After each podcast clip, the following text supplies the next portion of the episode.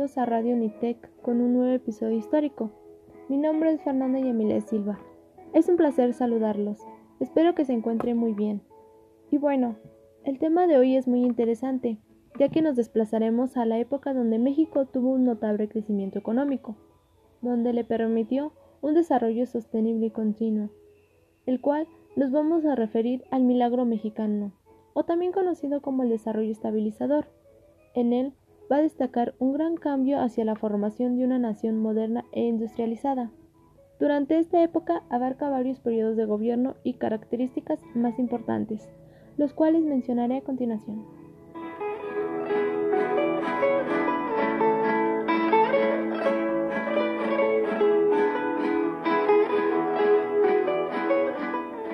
Algunos autores consideran que este periodo abarca desde 1940 hasta 1970 y otros consideran solo desde 1952 a 1970.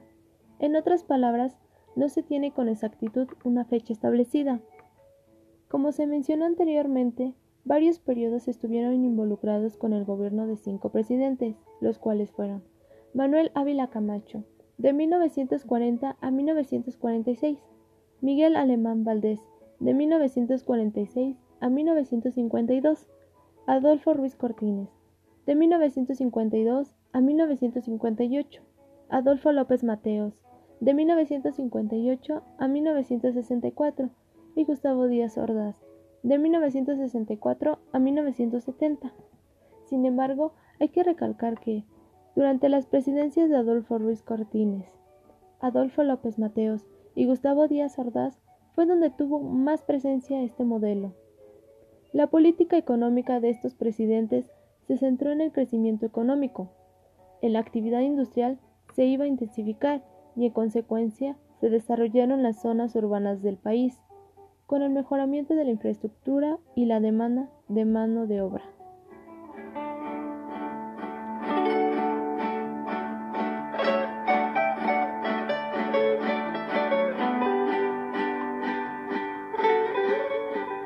El desarrollo estabilizador estableció como objetivos elevar el nivel de vida de la población, principalmente de los obreros, campesinos y la clase media-baja, aumentar sostenidamente el ingreso nacional y el PIB, que es el Producto Interno Bruto, diversificar la economía lo más posible, industrializar al país, haciendo énfasis en las industrias básicas e impulsar políticas proteccionistas de la economía, junto a la liberación del mercado interno.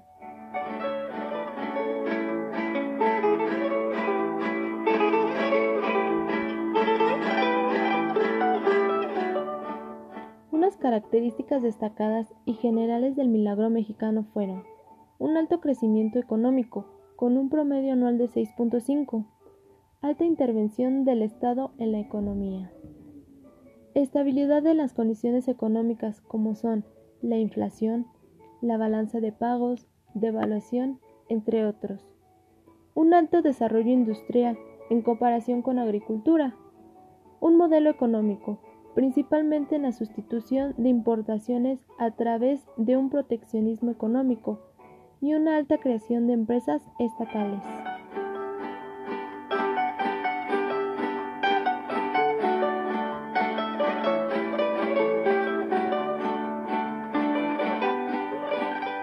La segunda, la segunda, Guerra Mundial dio un gran estímulo al crecimiento de la economía mexicana.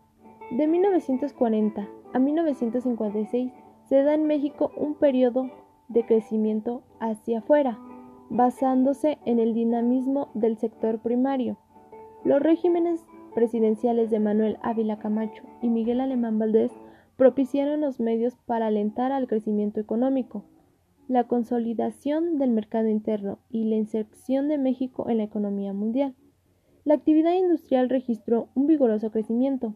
La tasa de crecimiento del PIB alcanzó entre 1946 y 1952 un promedio anual de 57%, con un gran crecimiento en la producción de la energía eléctrica y el petróleo, de igual forma en la industria manufacturera y de construcción. Posteriormente, de 1956 a 1970, la economía mexicana gira 180 grados, es decir, ahora va a crecer hacia adentro, vía la sustitución de portaciones, en otras palabras. México debía producir lo que consumía, y la economía mexicana se basaba en el dinamismo del sector industrial, contrayendo la estabilidad de precios y ajustándose a los problemas productivos y financieros, por lo que pasó el país.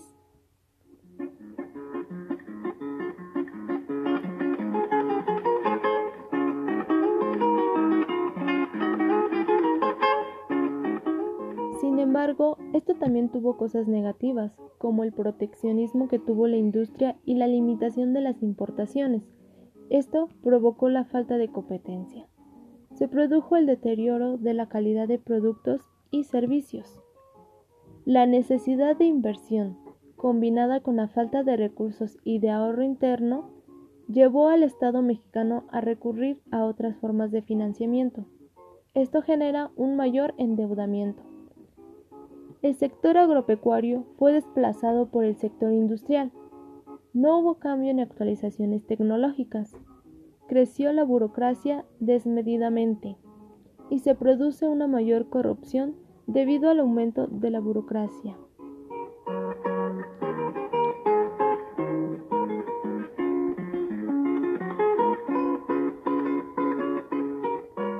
El milagro mexicano terminó en 1970, ya que la sociedad mexicana empezó a sufrir altos niveles inflacionarios con un tope del 18%, y la producción industrial alcanzó un límite con la política de sustitución de importaciones. Ante la existencia de un déficit social, el Estado aumentó el gasto público y estancó los ingresos, de tal forma que se sentaron las bases para la crisis de 1976, una enorme deuda externa, una contracción de la inversión privada y una moneda devaluada.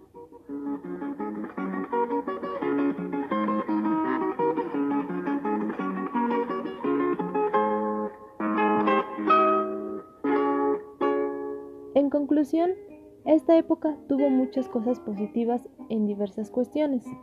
Sin embargo, no se logró tener una estructura económica sólida en el país, ya que se fomentaba la corrupción y no solo en ese momento, sino que en la actualidad se sigue siendo presente en nuestro día a día, generando más pobreza, inseguridad, desigualdad económica, por mencionar algunas.